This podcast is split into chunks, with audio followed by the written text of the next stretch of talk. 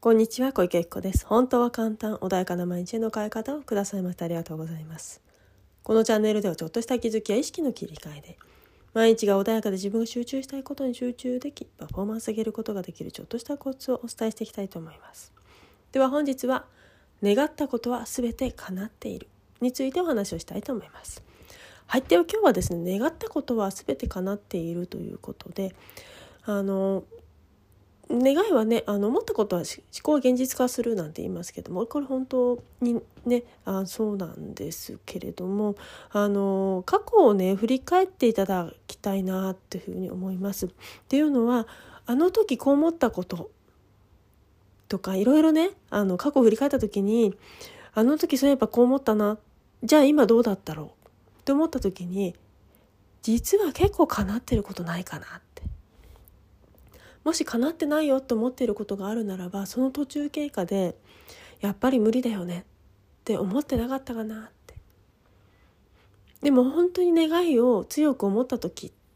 それがものすごく時間を経てね叶っていることって結構あったりします。ただそれがあまりにもねねあのなんだよ長い年月が経ってしまったがために記憶になかったりとかあとは気づいていなかったりとかっていうことがね起きてたりするんですね。で実際ね願い叶わないとかなかなかねそんなあのこういう自己啓発の人が言ってるようなことって起きないよっていう方もいらっしゃるかもしれないんだけどきっとね気づいてないんですよね。で気づいてあそうだよねあ本当だここもそうだったああれもそうだったねでいざ数えていくと実はあるんだけどそれをね気づいていなくって反対にできなかったこと叶わなかったことっていうふうに自分で思っていることをたくさん数えてるんじゃないかなと。で実際にじゃあね叶わなかったなって思ったことを振り返ってほしいんですけどダメかなってその途中で思わなかっただろうかってでもそれが叶ってたりするということはやっぱり叶ってるんですよね。で結構ね叶ってることって実は忘れちゃったりしてたりするあしてあのしてるんですね。で無意識にふってリラックスした時にああれ欲しいなっていうものほどね実はねあの知らぬ間に叶ってるんですね。反対にあれどうしてもどうしても欲しいってあまりにも強く強く願いすぎると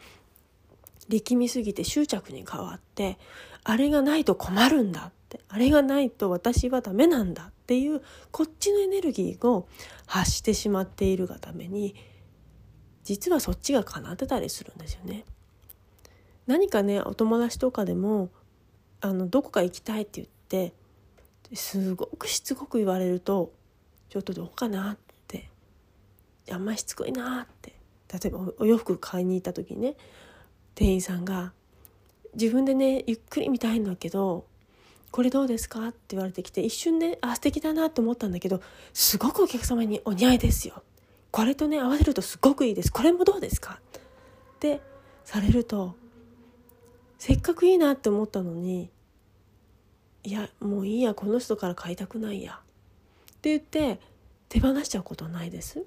でも本当あれ欲しかったのになすごくってっ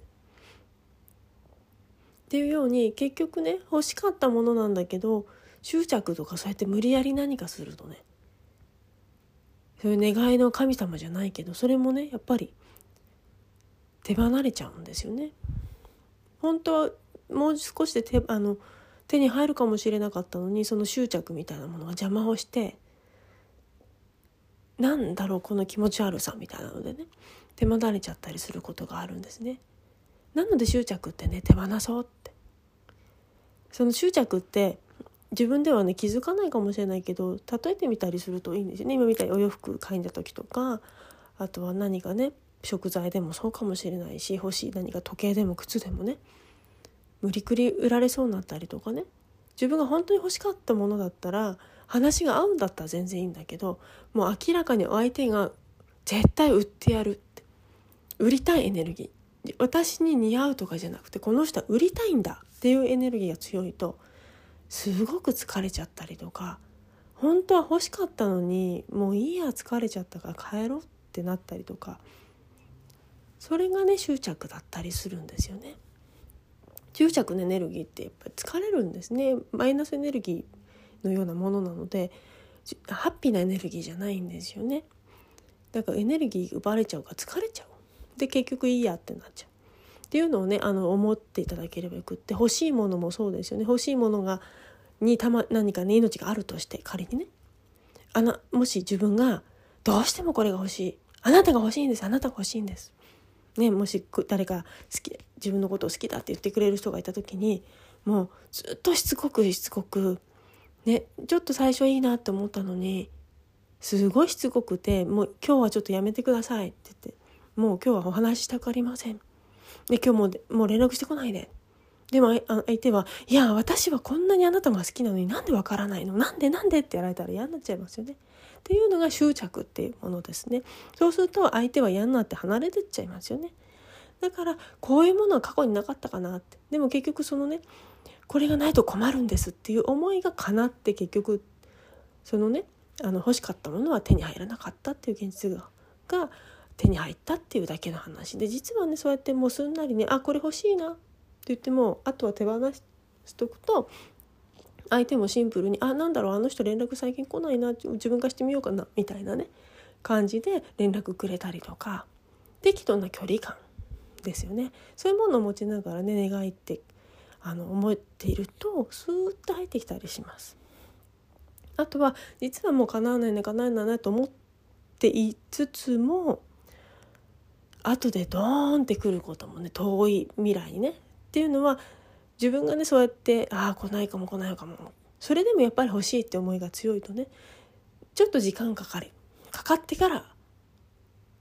もう諦めかけた時にポンってやってきたりするのはその執着がね緩くなるから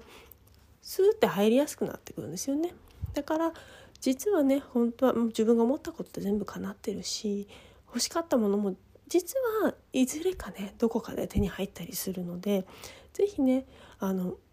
自分が過去に願ったこと今どうなってるかなって。でもし自分がその時思ったことと違うことが起きてるんだとしたらその途中経過どうだったかなっていうのを是非ね思い出してみてほしいんです。